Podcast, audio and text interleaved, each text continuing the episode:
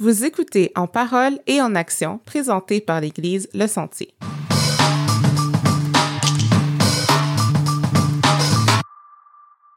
Bonjour et bienvenue à un autre épisode d'En parole et en action. Ici Dina Destin et j'ai avec moi mon co-animateur Mike. Salut tout le monde, j'espère que vous allez bien.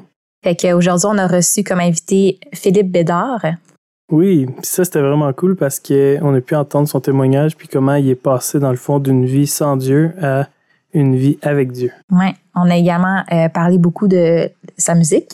Oui. Euh, dans le fond, la musique qu'il euh, fait avec la chapelle, sa relation avec la musique et Dieu. Mhm. Ouais, c'était vraiment cool. Puis c'est ça, c'est tout le temps cool d'entendre un témoignage où est-ce que tu peux voir le changement qui s'opère. Puis, tu sais, dans son témoignage, lui, il nous partageait précisément comment est-ce qu'il sentait qu'il y avait euh, pas de raison de vivre ou pas de raison à la vie. Puis ça, je trouve ça cool de voir comment est-ce que, tu sais, dans un moment comme ça, c'est comme si Dieu entend des fois notre cri du cœur, puis vient à notre rescousse, puis tu sais, vient donner la vie à ce qui était mort, dans le fond. C'est exactement ça. C'est exactement ça. C'est pas, je pense que c'est ça. Ouais, c'est ça. non, mais oui. Puis, euh, c'est aussi intéressant de voir comment Dieu utilise n'importe quoi pour toucher les gens. Ah ouais. Comme lui, c'est vraiment par la musique, mais on vous en dit pas plus. Donc, on va faire une petite euh, biographie de notre invité. Je sais pas si tu veux y aller, Dina. Parfait. Philippe Joseph Bédard est marié à Marissa Bonema depuis plus de trois ans. Il est un des pasteurs créatifs de l'église La Chapelle à Montréal. Il fait également partie du collectif musical La Chapelle Musique en tant qu'auteur, compositeur et interprète. Il détient un baccalauréat en théologie et fait présentement une maîtrise en théologie pratique. Lui et sa femme sont également les directeurs nationaux du programme Arise pour l'organisme international Christian Embassy Jerusalem. Donc, euh, sur ça, on vous laisse euh, la- l'écoute de l'entrevue. Bonne écoute. Allô Phil, ça va bien? Allô, ça va très bien, vous? Oui, Salut. merci. Oui, ça va très bien. On est content de t'avoir avec nous aujourd'hui. Merci d'avoir accepté l'invitation. Ben, merci de m'avoir invité. C'est quelque chose que je m'attendais pas, mais c'est un plaisir pour moi. Fait que là, on a un artiste euh, en tant qu'invité aujourd'hui. Fait qu'on a une petite question pour toi. Euh, Est-ce que tu pourrais nous partager ta chanson chrétienne du moment? Oh, euh, je te dirais que j'en ai probablement plusieurs. Je te dirais qu'en ce moment, une de mes chansons préférées, c'est Gratitude de Brandon Lake. Euh, c'est une chanson sur la gratitude et euh, j'aime juste, j'aime vraiment tout l'arrangement, j'aime les paroles et tout le kit. C'est quelque chose qui parle, qui me parle beaucoup. La gratitude, c'est quelque chose que j'essaie de, de, de m'améliorer toujours en tant que, en tant que chrétien. Donc, euh, cette chanson-là est très d'appoint, mettons, avec ce que je vis en ce moment. OK, cool, merci. Fait que Gratitude de Brandon. As-tu bien compris ça? Gratitude de Brandon Lake. OK. Je connais pas, fait que je vais aller écouter. T'aurais pu choisir une de, bon. tes, une de tes chansons aussi, là, tu sais. Je comprends l'humilité, là. T'aurais pu dire, Ah, ma chanson, essaie de plugger ça là-dedans, là. Ah là là, non, c'est moyennement mon genre. S'il y a quelque chose, je suis toujours plus autocritique envers mes chansons que- qu'envers ceux des autres. Donc, ouais. euh, c'est rare que mes chansons, c'est mes préférées. Mais euh, c'est ça, moi je disais, j'ai euh, j'ai écouté, dans le fond, on a écouté une de tes chansons, Le Rien n'est plus haut. Puis euh, vraiment bonne chanson, là. Ouais. Comme le beat, tout. Fait que tu sais, je sais que tu dis être critique envers soi-même, mais c'est ça, c'est tout le temps comme on est moins critiqueux de qu'est-ce qu'on entend dans le fond des autres que de soi-même, là, mais vraiment une belle chanson. Ouais, beau Ben, vidéoclip. merci. Merci beaucoup. Écoute, euh, cette chanson-là, c'est drôle hein, parce que au niveau de la mélodie puis des, de l'arrangement, j'ai j'ai rien fait là-dessus. là. Moi, c'est c'est Sébastien Korn et euh, Simon Bellavance qui me sont arrivés avec la mélodie puis, Ah, puis le beat. Moi, en fait, j'ai participé à l'écriture des. J'ai écrit les paroles avec, avec Étienne et avec euh, Seb. Mais quand, quand Seb est venu me demander euh, si je voulais chanter cette chanson-là, j'ai j'ai dit je vais y réfléchir parce que honnêtement, c'était quand même assez loin d'être le genre de le genre de musique que j'étais habitué de faire. Mais Ah. en même temps, finalement, le, le, le résultat est excellent. Donc, Mais oui, c'est Ouais, ça. ça paraît pas. C'est ça. Merci à Seb Korn puis à, puis à Simon Bellavance d'avoir fait ça. Mais ouais. Fait que là, tu es ici avec nous aujourd'hui pour que tu nous parles un peu de ta transformation, euh, ton témoignage avec, euh, avec Christ. Fait qu'on aimerait ça Mhm. savoir, euh, justement, euh, c'était qui ce gars-là, Phil Bédard, avant de rencontrer Dieu? Oui. Ben, premièrement, j'ai pas grandi dans une famille chrétienne. J'ai grandi dans une famille où est-ce que la foi, aller à l'église, c'est pas quelque chose qui était dans, dans, dans notre famille, euh, j'avais en fait mon père, ma mère, mais aucune, même personne de ma famille plus élargie ben, que je connaissais en fait, euh, était chrétien. Donc finalement, euh, j'ai pas vraiment grandi avec aucune notion de la Bible, aucune notion de qui était vraiment Jésus, bien que j'ai fait ma première communion à l'école et tout ça. Oui, je suis, je suis assez vieux pour avoir participé à l'ancien régime scolaire. Mhm. J'ai mis des, guillemets là-dessus, là, mais l'ancien, euh, avant, avant que l'école change et que c'était encore un peu sous le chapeau du catholicisme. Euh, en dehors d'avoir fait ça, je n'ai pas grandi du tout dans une famille chrétienne. Donc, euh, pour moi, la foi, c'était quelque chose d'un peu étranger, si je, peux me, si je peux me permettre comme ça. Donc, j'ai grandi un peu dans cette, dans cette dynamique-là. Et en grandissant, je vous dirais, j'ai été à l'église une couple de fois parce que ma mère, finalement, elle a commencé à travailler euh, pour, pour l'immigration. Et là, elle accueillait beaucoup de personnes et, de l'Afrique et tout ça qui demandaient où est-ce que je peux aller à l'église. Donc, finalement, euh, ça m'est arrivé une couple de fois dans mon adolescence d'aller dans une église euh, pentecôtiste, si je peux euh, m'exprimer ainsi. Et finalement, moi, je détestais ça. J'étais pris à aller à hmm. l'école du dimanche et tout. C'était une torture pour moi de faire ça. Donc, ça, c'est un peu mon enfance et début d'adolescence, je dirais. maintenant, on va faire un petit fast-forward où est-ce que ça a commencé à vraiment changer pour moi parce que sinon, je vais prendre deux heures pour juste raconter mon témoignage. Euh, qu'est-ce qui est arrivé, c'est qu'à un moment donné, dans mon adolescence, j'ai commencé à, dans mon adolescence, je parle, en fait, c'était plus vraiment mon adolescence, j'étais un jeune adulte, j'avais 19, 20 ans, je commençais à vraiment trouver que la vie, ça faisait pas full de sens. Euh, j'avais vraiment l'impression que je vivais, que j'étais sur la terre, que j'avais comme euh, des ambitions, des désirs, toutes ces choses-là, mais que tout ça, finalement, allait mener euh, à rien du tout. Finalement, un jour, j'allais mourir, puis tout ce que j'allais euh, avoir accompli, ça allait un peu euh, disparaître comme la poussière. Tu sais, comme quand tu lis dans Ecclésiaste, vanité des vanités, tout n'est que vanité. Ben, c'est mhm. un peu ça que, je vivais. Tu sais, j'étais dans ce questionnement-là de, de, ma vie où est-ce que je me disais, ben, peu importe qu'est-ce que je fais, peu importe qu'est-ce que j'accomplis, ça va être quelque chose de seulement temporel, ça va disparaître. Et euh, finalement, ça aurait, je pourrais rien faire, je pourrais disparaître aujourd'hui, puis dans l'histoire humaine, ça n'aura rien changé mm. euh, du tout. Donc, c'était une façon un peu défaitiste, même euh, nihilistique, je ne sais pas comment dire en français, là, mais c'est une philosophie qui, qui, veut dire que, en fait, rien ne fait du sens, puis tout est, pour rien, en fait. et que finalement, quand tu disparais, tout disparaît, qu'un jour la Terre va disparaître, puis ça aura servi à rien qu'on existe. Donc, j'étais vraiment dans cette mentalité-là, tu sais, puis vous pouvez voir un peu comment c'était dark, comment c'était quand même assez déprimant d'être dans ce genre, dans ce genre de, de, mentalité-là.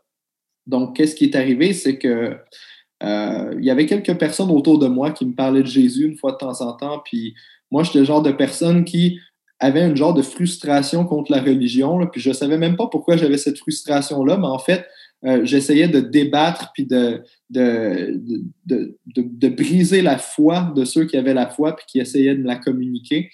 Euh, donc ça, c'était un peu qui j'étais. Mais il y a un de mes vraiment bons amis, Alexandre Desroches, qui, euh, qui lui avait été comme dans le même monde que moi, puis qu'éventuellement s'était reconverti au christianisme, avait commencé à m'évangéliser tout le kit. Moi, j'avais dit, Alex, lâche-moi avec ça, je veux rien savoir de, de, de, Jésus, je veux rien savoir de Dieu, quoi que ce soit. Euh, donc ça, c'était qui j'étais. Mais en même temps, je vivais le struggle de l'autre côté où est-ce que euh, rien faisait du sens. Mm-hmm. Tout était comme vanité, puis ça m'amenait vraiment dans des endroits dark. Euh, j'étais qui j'étais à ce moment-là, j'étais un musicien engagé, je voulais devenir populaire dans le milieu de la musique.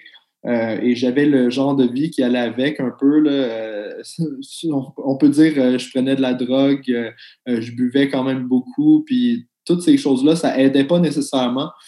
donc, je vivais ce genre de vie-là, mais parallèlement, j'avais aussi le questionnement très profond et très désagréable, à savoir le sens de ma Puis il y a une chose que j'étais certain, c'était que l'amour, c'était la plus haute vertu qui existait, mais en même temps, l'amour que ça vienne de ma famille, que ça vienne de ma copine dans le temps, que ça vienne de n'importe où, de mes amis ou quoi que ce soit, cet amour-là que je recevais de, multiples personnes autour, même le genre d'amour, entre guillemets, euh, qui vient des fans de ta musique, c'est, c'est pas quelque chose qui venait me remplir du tout. C'est quelque chose qui momentanément venait me remplir, mais je finissais toujours qu'à retomber dans un, dans un, questionnement de me dire, mais ça finalement, ça veut rien dire, ça vaut rien, quoi que ce soit.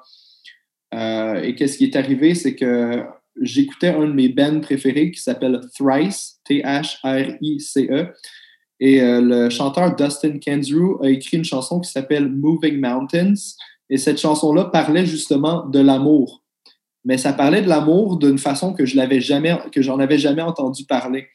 Euh, c'est une, chanson qui est, je l'ai découvert par la suite, basée sur 1 Corinthiens 13, qui est le fameux hmm. chapitre. Passage de l'amour, oui. Oui, c'est ça. Donc, la chanson au complet est basée sur 1 Corinthiens 13, puis moi, je ne savais pas. J'aimais énormément cette chanson-là et je me disais toujours, le chanteur a vraiment compris quelque chose que je n'ai pas compris. Et à un moment donné, mon questionnement était tellement intense que j'ai décidé d'aller essayer de trouver l'inspiration derrière cette chanson-là. Ça m'a emmené à euh, aller sur YouTube, euh, Google, j'ai testé euh, song, song lyric meaning from Moving Mountains. Hmm. Tombé sur un commentaire dans YouTube d'une personne qui a écrit cette chanson-là, ça vient de la Bible et voici, ça vient de 1 Corinthiens 13. Là, il a écrit tout le message. Puis là, j'étais comme, je peux pas croire que ça sort de la Bible, cette hmm. affaire-là.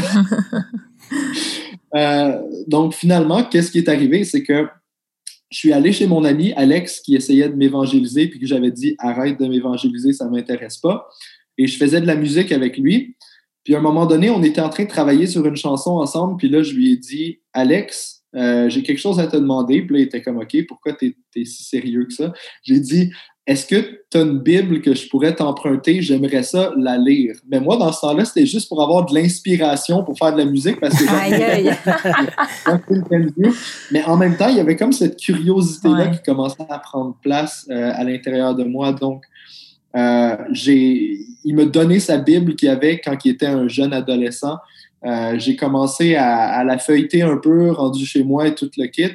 J'ai commencé à prier, mais des prières extrêmement euh, selfish. Euh, excusez-moi. Égoïste.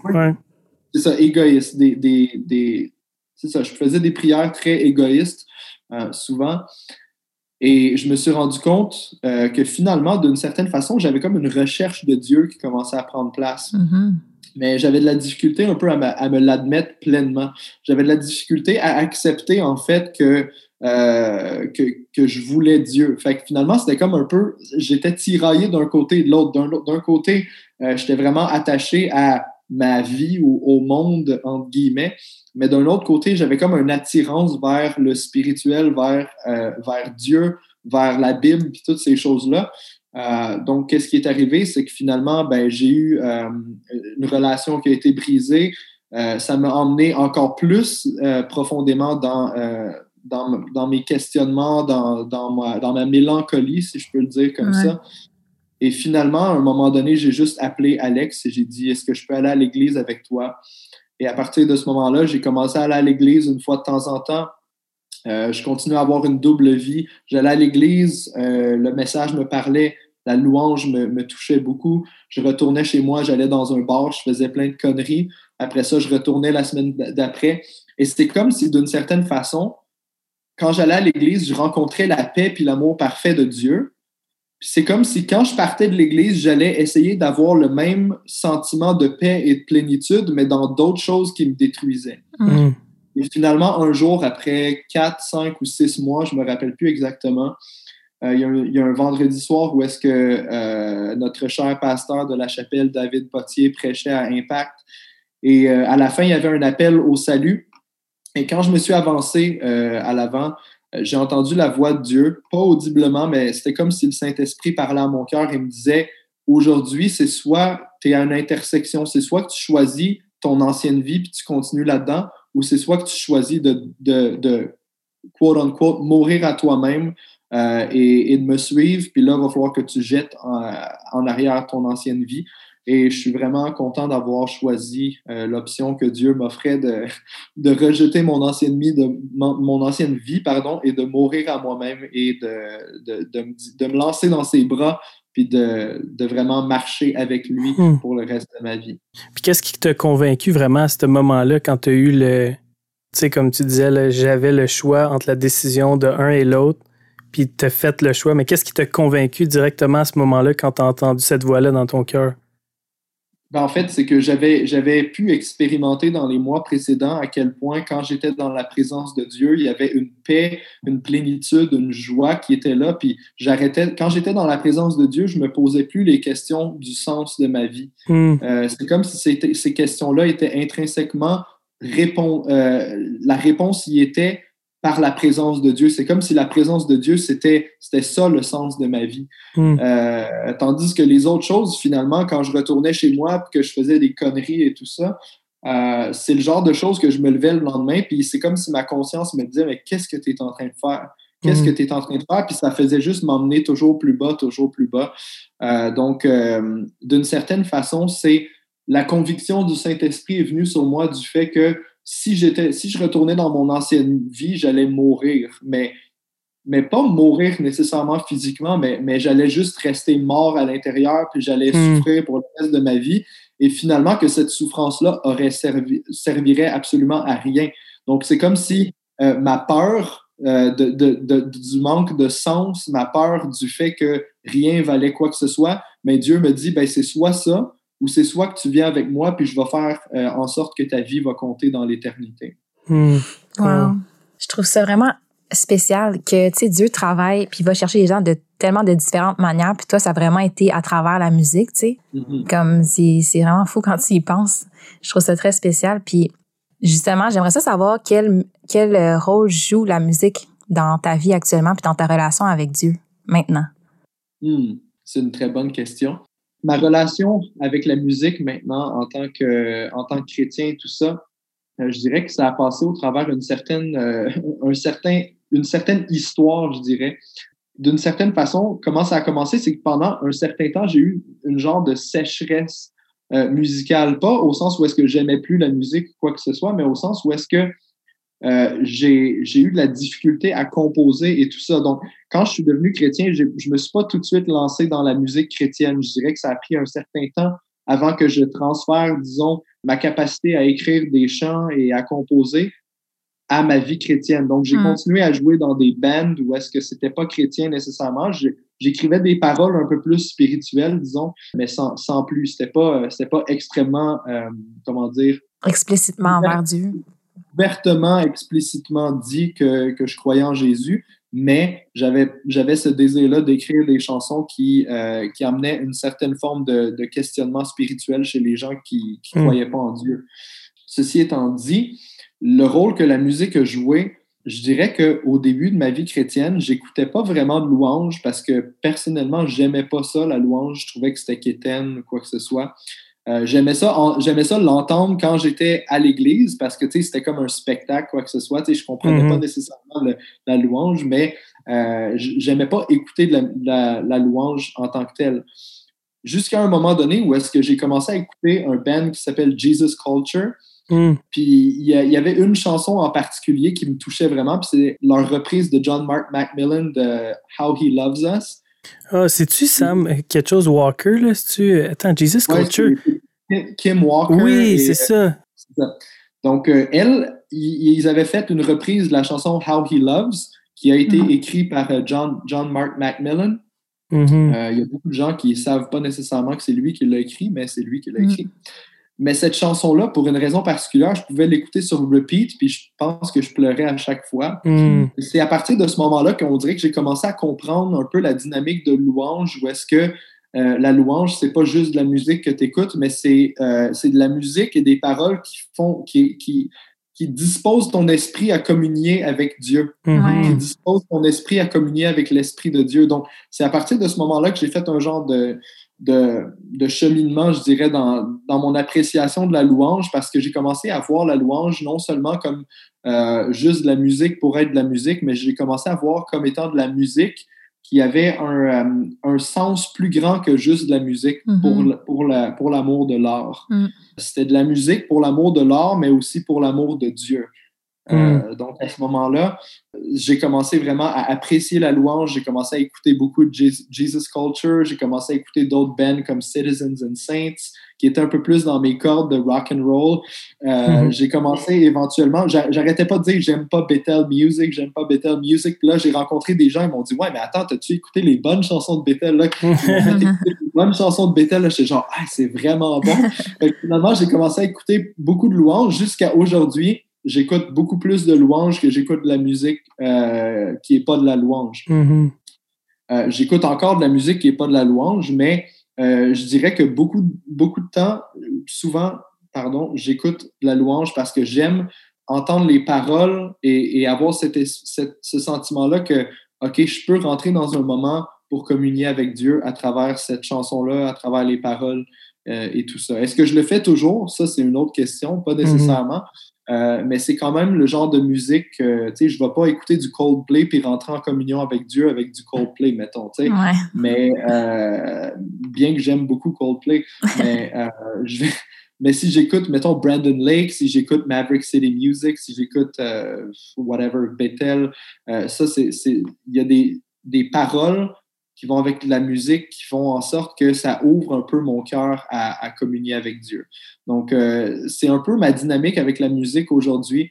J'aime énormément la musique d'artistes séculiers parce qu'ils sont créatifs, parce qu'ils n'ont pas de parce qu'ils n'ont pas nécessairement de comment dire de boundaries, ils brisent les barrières, ils brisent les barrières un peu de la de, de, la musique comme nous, on la comprend souvent en, termes de louange. Souvent, c'est toujours la même chose, la louange et tout ça. Euh, il y a même certaines vidéos qui moquent un peu la louange, qui disent Ah, la louange, tu as juste besoin d'avoir telle, telle, telle image dans tes paroles, puis trois accords, puis c'est bon, tu sais, as une chanson de louange.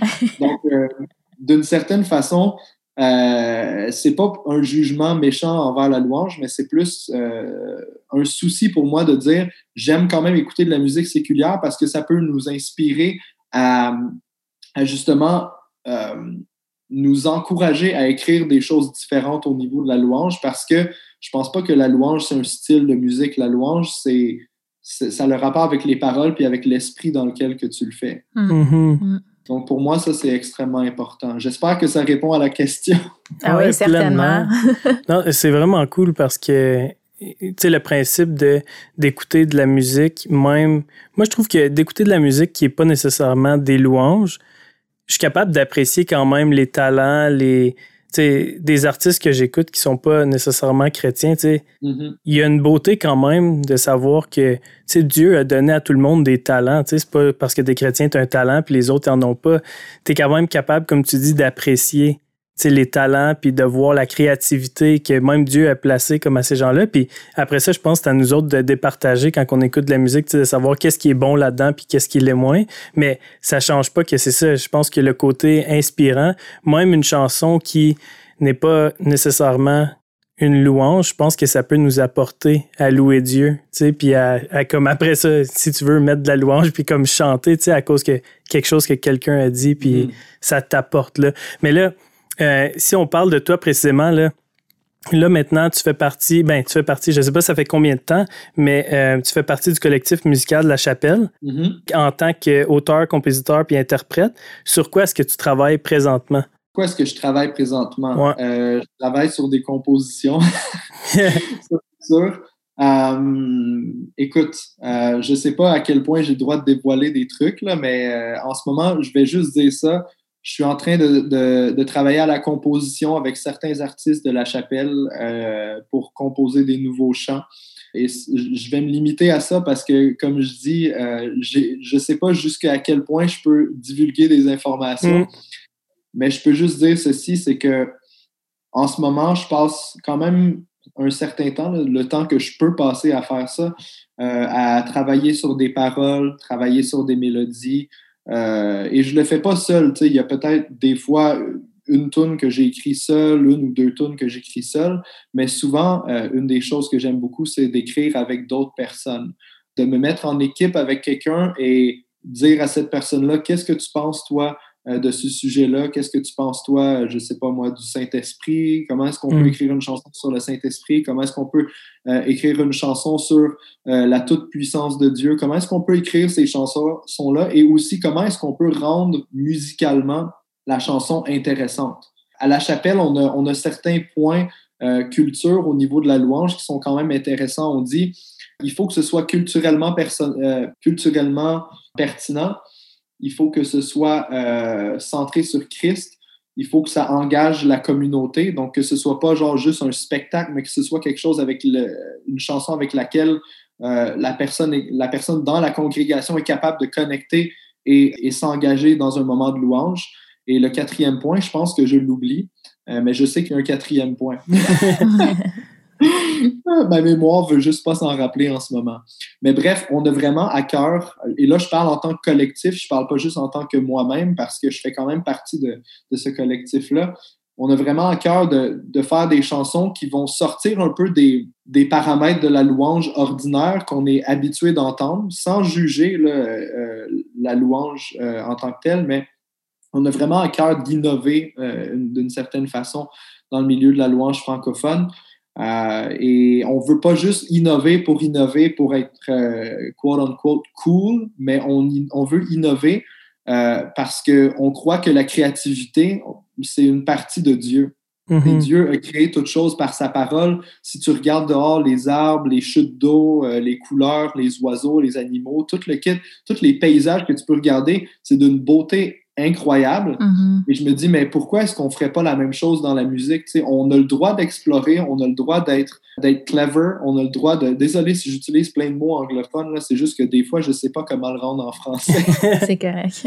on a le droit d'être euh, on a le droit d'être innovateur, on a le droit de... On a, on, a le droit finalement d'être inventif et d'être créatif. Mm-hmm. Ça, je pense que souvent, si on retourne un peu au sujet où est-ce qu'on a parlé avant, si on fait juste écouter de la louange, toujours les mêmes artistes, toujours les mêmes choses, et qu'on sort pas de ces paramètres-là, puis qu'on se rend pas dans l'inconfortabilité, entre parenthèses, d'écouter des choses qui sont pas euh, nécessairement de Dieu ou qui louent pas Dieu ou qui ne glorifient pas Dieu, euh, j'ai l'impression que d'une certaine façon, si on fait pas ça, c'est qu'on va toujours finir par s'enfermer dans des paramètres, puis on ne réussira pas à s'en sortir parce que nos, nos, nos, euh, nos, influences vont toujours être les mêmes, vont toujours mm-hmm. être la même chose, puis finalement, on va devenir quoi? Une copie de qu'est-ce qui, qui, qu'est-ce qui existe déjà. Sais, J'ai l'impression aussi que la famille de Dieu, elle est tellement diversifiée de toutes les manières que la musique doit l'être aussi, pour que ça vienne rejoindre vraiment tout le monde, dans son unicité dans le fond, là, tu sais. Oui, exactement. Je suis totalement d'accord. Puis pour moi, pendant un certain temps, j'avais de la difficulté à écouter de la musique séculière mm-hmm. parce que je, ça me rendait inconfortable d'entendre des paroles qui parlaient contre Dieu, d'entendre des concepts qui, qui étaient contre Dieu. Mais aujourd'hui, j'en suis venu à un moment de ma vie où est-ce que je suis comme, ben ma foi ne dépend pas de qu'est-ce que j'écoute comme, comme musique nécessairement. Si je connais Dieu, si j'ai une bonne relation avec Dieu, je suis capable de d'écouter la musique pour l'art en me détachant mm-hmm. euh, de qu'est-ce qui se dit. Mm-hmm. Le Mm-hmm. problème, c'est quand tu euh, tu t'attaches trop à qu'est-ce qui est communiqué dans la musique.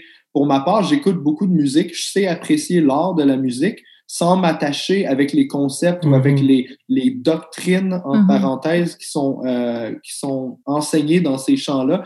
Mais j'écoute la musique pour l'art puis pour l'inspiration. J'aime ça être inspiré. Euh, et je veux pas que mon inspiration vienne euh, de toujours les trois ou quatre mêmes artistes, puis finalement finir qu'à écrire des chants que c'est un peu comme si tu réchauffais la pizza d'hier soir. Euh, mm-hmm. J'espère que l'image est appropriée, mais, mais c'est ça que je vois.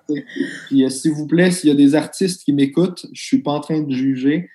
c'est juste mon cœur par rapport à la créativité, Mm-hmm. par rapport à à quel point on a besoin on a besoin d'avoir des artistes qui se lèvent et qui sont prêts à se mettre un peu dans une place inconfortable pour que la musique euh, chrétienne devienne plus pertinente pour un monde qui en a vraiment besoin. Mm-hmm. Mais notre but est aussi que s'il y a quelqu'un qui n'est pas croyant, qui rentre dans l'Église ou qui regarde un service en ligne pour l'instant, parce que c'est juste ça qu'on peut faire, et qui voit que, OK, les chrétiens sont capables aussi d'être créatifs, d'être innovateurs, ben c'est là qu'il y a aussi des artistes qui se sentent rejoints et tout Mhm. ça. Et d'une certaine façon, c'est une façon avec laquelle on peut évangéliser. Là, je sais qu'il y a peut-être des personnes qui vont dire, genre, Philippe, euh, qu'est-ce que tu es en train de dire là? Es-tu en train de dire que tu vas utiliser les choses du monde pour évangéliser? Je suis pas en train de dire qu'il faut utiliser les choses du monde pour évangéliser, mais je suis en train de dire qu'il faut parler au monde de la façon qu'ils sont capables d'entendre. Mhm. Mhm. S'adapter. Parce que si je vais euh, dans un pays qui ne parle pas français, et que j'essaie de communiquer en français euh, dans ce pays-là, il n'y a personne qui va me comprendre, puis finalement, je vais être un, euh, comment dire, je vais me retrouver seul, puis je vais me retrouver un peu exclu parce qu'il n'y a personne qui va me comprendre. Mm-hmm. Mais si je vais dans un pays, puis qu'avant avant, d'aller dans ce pays-là, j'apprends à parler la langue, puis à communiquer, puis à comprendre les coutumes de ces personnes-là et tout ça, ben je suis beaucoup plus équipé à communiquer ce que je veux communiquer, puis à former des, des relations avec ces personnes-là. Je crois que c'est la même chose dans le monde mm-hmm. chrétien versus le monde. C'est deux mondes qui sont différents. Et si j'arrive euh, devant des personnes que j'utilise mon langage chrétien euh, tout fait sur mesure pour que les chrétiens dans l'Église comprennent qu'est-ce que je dis, ben ça se peut que les personnes à l'extérieur vont pas comprendre. Mm-hmm. C'est comme ça que je vois aussi la musique euh, chrétienne. C'est que si je veux que les gens à l'extérieur de l'Église, tout comme à l'intérieur de l'Église, comprennent le message et soient attirés par le message et, et veuillent peut-être se joindre éventuellement, ben, à ce moment-là, il faut devenir pertinent pour pas juste pour l'Église, mais aussi pour l'extérieur. Mm-hmm. Puis comment toi et ton équipe vous faites, tu dirais, pour pas se perdre? sais, puis on veut être innovateur, mais on veut quand même rester à, à, la base. sais? Donc, comment est-ce que vous naviguez dans ça? On met de côté l'individualisme et le moi et on se soumet à la critique constructive et au, euh, on se soumet à l'opinion des autres personnes de l'équipe. Mm. Donc, c'est n'est pas quelque chose qui est individuel. C'est pas juste euh, Sébastien Korn, c'est pas juste Philippe, c'est pas juste Étienne, c'est pas juste Marie-Élie, euh, c'est pas juste Ando. On est tous redevables les uns envers les autres. Hmm. Et si on est en train de composer une chanson, Peut-être que c'est une chanson que j'écris moi-même, tout seul, sans aide de personne d'autre, mais je vais toujours soumettre les paroles, soumettre les concepts et tout ça, et en discuter avec les personnes de l'équipe pour qu'on justement qu'on en vienne à, à se dire les uns les autres, ok, ben peut-être que ça on devrait le changer, ou peut-être que ça on devrait le dire de telle façon ou de telle façon. Donc moi je pense que c'est un travail de, de redevabilité les uns mm. envers les mm. autres. Mm. Et ça, euh, je m'en vais peut-être dans une autre direction, mais dans un monde d'hyper-individualité, euh, c'est une force. Mm-hmm. Parce que je, je mettre notre art à la, à la merci de d'autres personnes qui vont donner leur opinion, leurs commentaires et peut-être même juger d'une certaine façon. Parce que si quelqu'un me, me, fait des commentaires ou, des, euh, ou une critique sur ce que je compose, ça peut être perçu comme un jugement, mais en même temps, est-ce que tout jugement est négatif ou toute critique est négative? Je pense pas.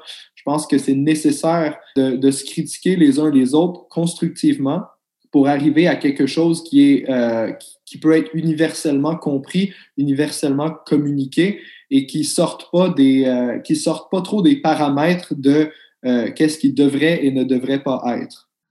Vraiment cool. Tu as tellement mentionné plein d'affaires, plein de vérités que je trouve qui sont importantes comme dans tout ce que tu disais là, de se rendre euh, pas agréable, mais de se rendre pertinent pour la culture dans laquelle on vit. Je pense à des écrits euh, par rapport à Paul qui disait pour les Grecs, je me suis fait grec, puis pour. C'est de ça qu'il parlait, dans le fond, de, de chercher à trouver par quel moyen est-ce que le message peut bien passer, peut bien être véhiculé. Puis je trouve que, un peu comme tu disais euh, au début de ton témoignage, c'est le, la, tu dis j'ai connu une, une, période de sécheresse par rapport à comme la musique. Mm-hmm. Puis je pense qu'il y a plein de chrétiens qui peuvent dire ça. C'est comme si on veut se détacher au début de comme toute influence. On dit ah non ça c'est pas bon, ça c'est pas bon, puis on essaye de comme tout couper. Mais après ça, tu sais, ça change pas que je suis sûr que si tu n'avais pas entendu cet artiste-là, tu sais, que tu dis, il faisait sûrement de la musique que toi t'appréciais comme un mm-hmm. style de musique que tu appréciais, qui était pas nécessairement une louange, mais que pour lui, tu sais, c'est venu te chercher de même. Fait tu ça fait juste me faire réaliser. Tu c'est pas nécessairement la musique, mais c'est plus comme le.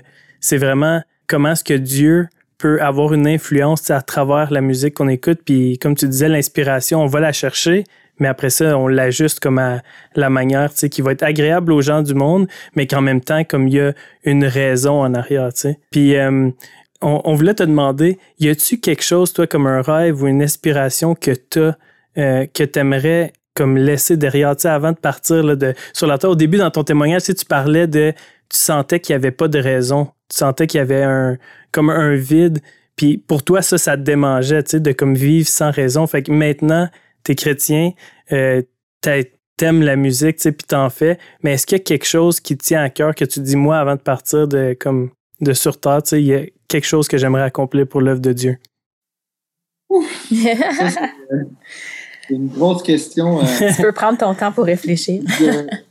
super, je peux prendre mon temps. En fait, c'est que il n'y a pas une chose, ben, oui, il y a une chose, mais ce que je veux dire, c'est qu'il n'y a pas juste une chose mm. euh, que j'ai envie d'accomplir. Parce que moi, en tant qu'individu, mais aussi moi et ma femme, on a des rêves, on a, on a beaucoup d'aspirations et tout ça. Donc, euh, je vais essayer de faire le ménage dans tout ça, puis, être plus clair et, et concis possible. J'ai énormément la formation à cœur. Puis quand je parle de la formation, c'est pas nécessairement la formation académique, mais la formation de disciples euh, à cœur. Je vais vous avouer quelque chose. Je suis pas le meilleur évangéliste, OK? J'ai, pas nécessairement emmené quelqu'un à proprement parler à Jésus-Christ depuis ma conversion. Mais il y a quelque chose que j'ai fait, par exemple, c'est qu'il y a beaucoup de personnes qui étaient quand même assez vacillants dans leur foi, avec qui j'ai parlé, que ça a beaucoup aidé à rester dans la foi. Hmm. Et euh, je sais que je m'en vais peut-être juste un peu dans un sidetrack, mais vous, allez comprendre pourquoi je vais revenir après. Je pense qu'il y a différents dons dans l'Église. je pense que si tout le monde était des évangélistes, ben, tu aurais beaucoup de nouveaux chrétiens, puis pas nécessairement de chrétiens matures, mais si tout le monde était des docteurs, de, euh, des, docteurs de, des Écritures, ben, tu aurais très peu de personnes qui connaîtraient beaucoup sur la Bible, puis beaucoup de personnes pas converties qui n'auraient aucune idée, puis qui seraient même pas intéressées dans qui est Dieu. Mhm. Donc, et là, je pourrais aller dans d'autres directions aussi, là, parce que je veux dire, il y a plusieurs autres dons. Il y a les dons apostoliques et toutes ces choses-là, mais je ne veux pas rentrer dans la théologie trop. Mais je crois que la formation de disciples, c'est quelque chose qui, moi et ma femme, en fait, euh, c'est quelque chose qu'on a vraiment beaucoup à cœur. Ma femme est excellente avec les personnes. Je vous dis, là, vous avez rarement rencontré quelqu'un qui va, euh, qui va parler à ton cœur aussi directement euh, que ma femme. Euh, et moi, j'ai vraiment beaucoup à cœur aussi les personnes qui, des fois, sont dans la foi, mais sont quand même nouveaux et ont beaucoup de questionnements, beaucoup de. Ils struggle avec certaines questions au niveau de la foi, questions dans la Bible et tout ça. Moi, j'ai beaucoup ces choses-là à cœur. Donc, un de mes rêves, c'est d'enseigner les gens à devenir des, des meilleurs disciples de Jésus. Puis quand je parle de meilleurs, je ne parle pas au niveau de la performance, mais je parle d'avoir euh, ce cœur-là un cœur qui est disposé à écouter Dieu, un cœur qui est disposé à obéir à Dieu. Puis moi, j'essaie de me mettre en bride moi-même pour le faire parce que, tu sais, je veux enseigner ça aux autres, mais la première personne qu'il faut qu'ils l'apprennent, c'est mm-hmm. moi-même.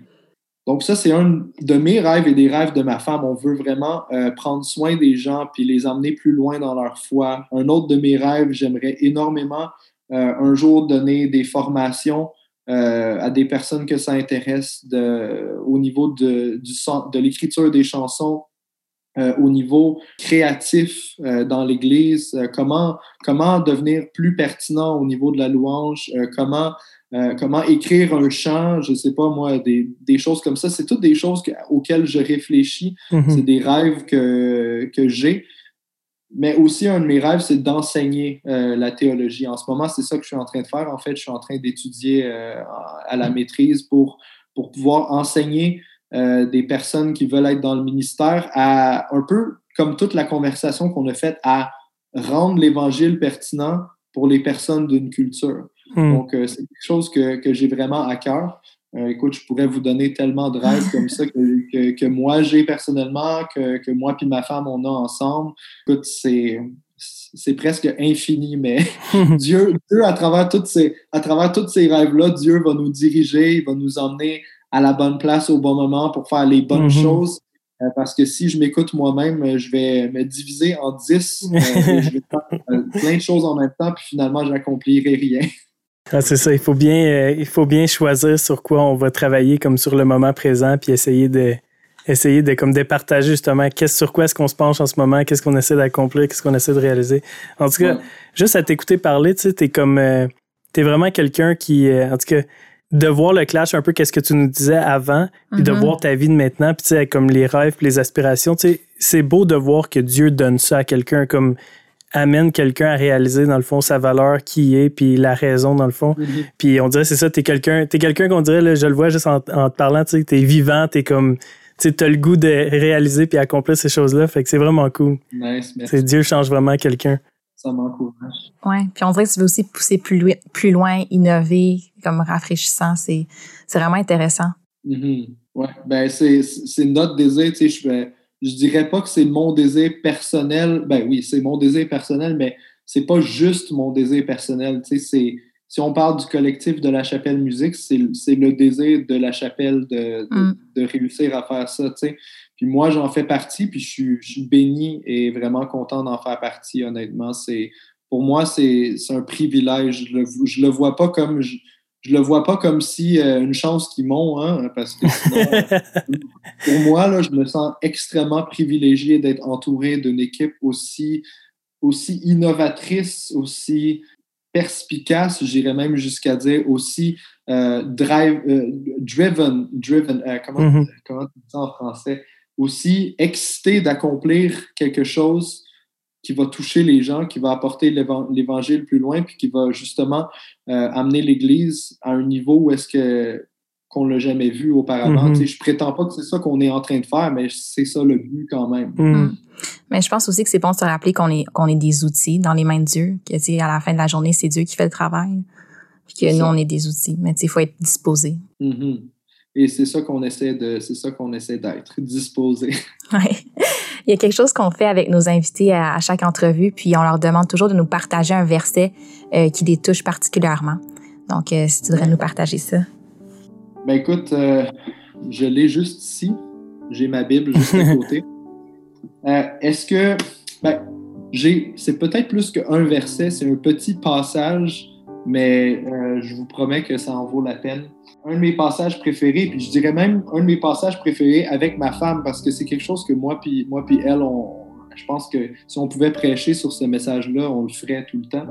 Mais euh, c'est Romains 8, 12 euh, qui dit Ainsi donc, frères, nous ne sommes point redevables à la chair pour vivre selon la chair. Si vous, vivrez, si vous vivez selon la chair, vous mourrez, mais si par l'esprit vous faites mourir les actions du corps, vous vivrez. Et voici ce que je trouve qui est le plus important car tous ceux qui sont conduits par l'Esprit de Dieu sont fils de Dieu, et vous n'avez point reçu un esprit de servitude pour être encore dans la crainte, mais vous avez reçu un esprit d'adoption par lequel nous crions Abba, Père. L'Esprit lui-même rend témoignage à notre esprit que nous sommes des enfants de Dieu. Euh, or, si nous sommes enfants, nous sommes aussi héritiers, héritiers de Dieu et co-héritiers de Christ, si toutefois nous souffrons avec lui afin d'être glorifiés avec lui. Euh, c'est un passage qui, ça me touche toujours quand je le lis.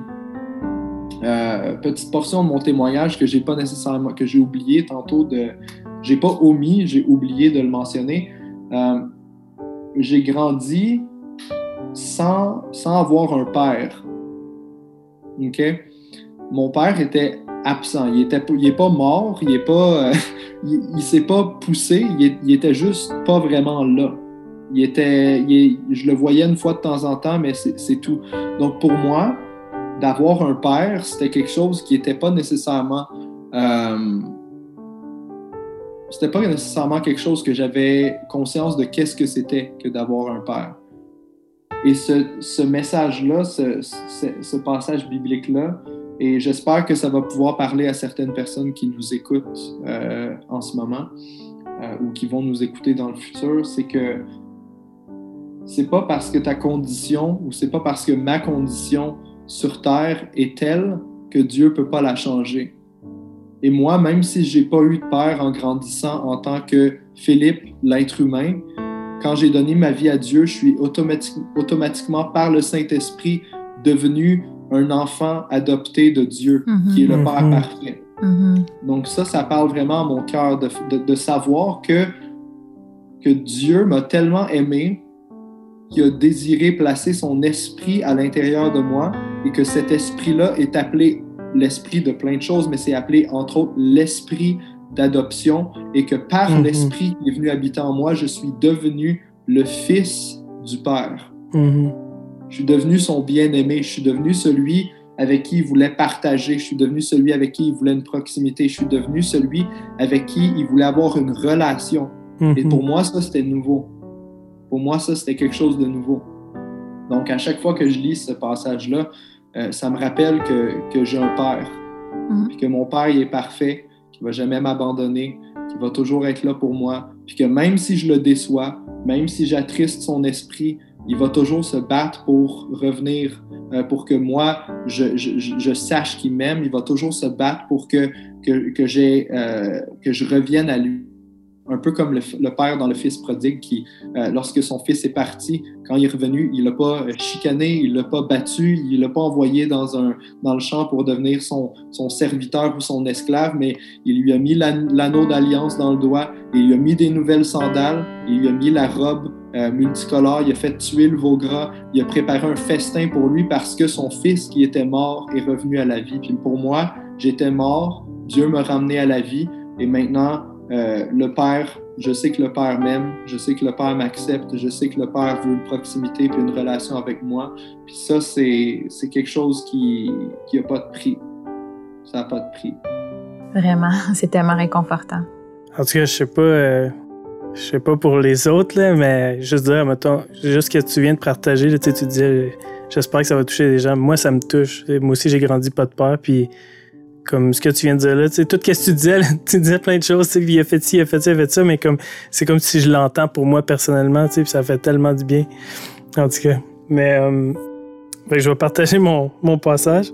Euh, moi, j'ai le passage, j'ai la foi, euh, je vais dire le verset, là. c'est Hébreu 11, euh, 1. Quand ça parle de la foi, ça dit La foi est une façon de posséder ce qu'on espère, c'est un moyen d'être sûr des réalités qu'on ne voit pas. Puis, sais, dernièrement, c'est ça, j'essaie de vraiment connecter la foi avec euh, plein d'éléments de ma vie, euh, choses qui m'entourent, puis c'est de, de réaliser en premier qu'il y a beaucoup de choses, tu sais, que. euh, comment je pourrais dire ça? Ça passe souvent par qu'est-ce que je crois pour devenir des actions, que ce soit, comme on dit au balado ici, là, euh, en, euh, en parole et en action. Tu sais, ça passe vraiment par ce que je crois qui va changer, dans le fond, ce que je vais faire dans ma vie. Mhm. Puis, euh, fait que c'est tout le temps, euh, euh, comme ça dit dans Romain, là, le renouvellement de notre intelligence, c'est de changer, de changer. Puis, c'est vraiment, on entend des choses, on voit comment Jésus nous appelle à vivre, puis là, on, on change notre manière de penser, notre croyance, puis ensuite de ça, on peut vivre différemment.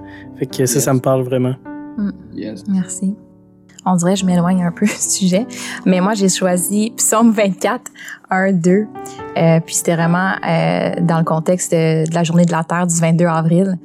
Euh, ça dit La Terre et, et ses richesses appartiennent à l'Éternel. L'univers est à lui, avec ceux qui l'habitent. C'est lui qui a fondé la terre sur les mers, qui l'a établie fermement au-dessus des cours d'eau. Mhm. Puis, tu sais, nous, on est des créatures de Dieu, puis on est appelés à démontrer de l'amour envers nos proches dans, les relations.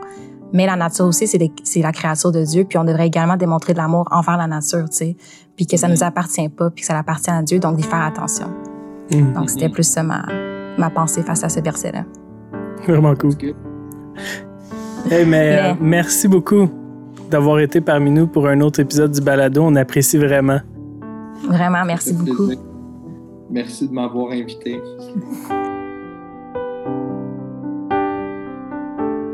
Merci à nos auditeurs pour votre écoute. Le balado est disponible sur Apple Podcasts, Spotify, Stitcher et toute autre application de balado.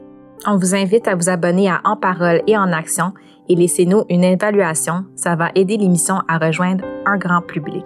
Vous pouvez également nous envoyer vos questions et vos commentaires via courriel au balado à commercial église-de-sentier.com. Laissez-nous savoir qui nous devons absolument recevoir en ondes. À la prochaine! À plus!